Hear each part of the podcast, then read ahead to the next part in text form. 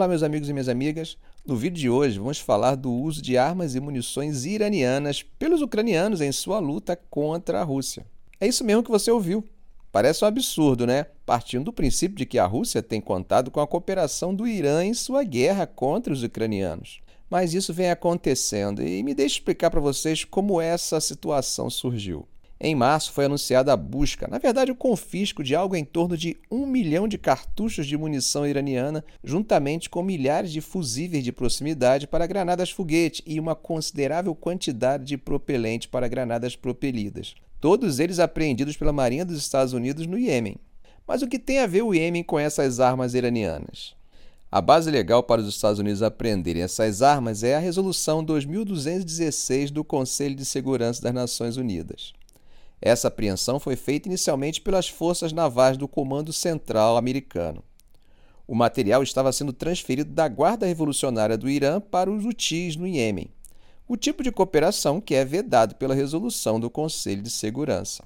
A administração de Joe Biden enfrentou um dilema de meses sobre como realizar legalmente o envio dessas armas confiscadas aos ucranianos.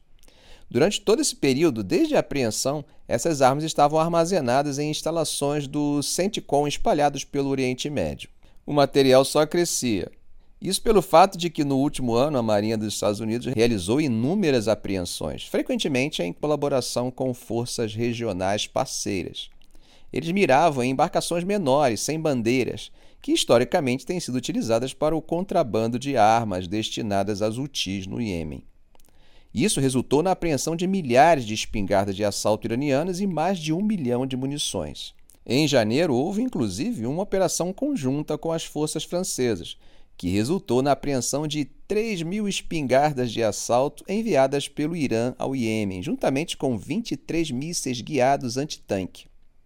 Segundo o Comando Central, em uma série de apreensões ao longo de um período de apenas dois meses, os Estados Unidos e seus parceiros confiscaram um total de 5 mil armas e 1,6 milhão de munições.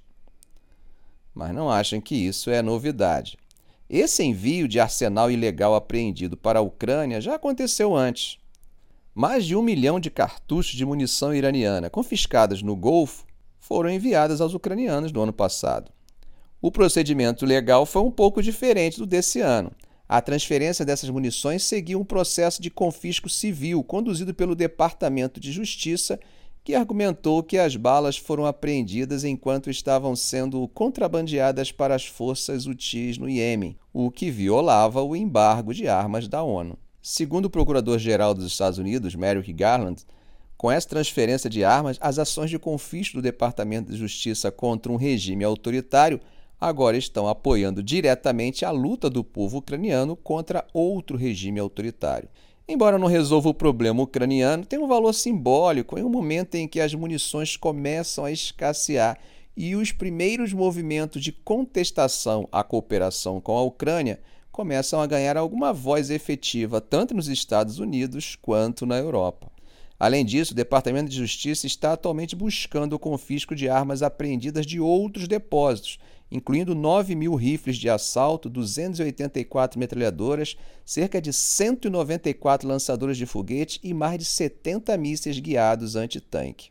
Como destacou o almirante Rob Bauer, presidente do Comitê Militar da OTAN e o oficial militar mais graduado da aliança, durante uma conferência em Varsóvia, o fundo do barril agora é visível. Ficamos por aqui. Se esse vídeo foi útil para você, faça um comentário, compartilhe em suas redes sociais, dê um like, e é claro, se ainda não for inscrito, inscreva-se no canal e ative o sininho. Ok, gente? Um grande abraço do professor Arão Alves.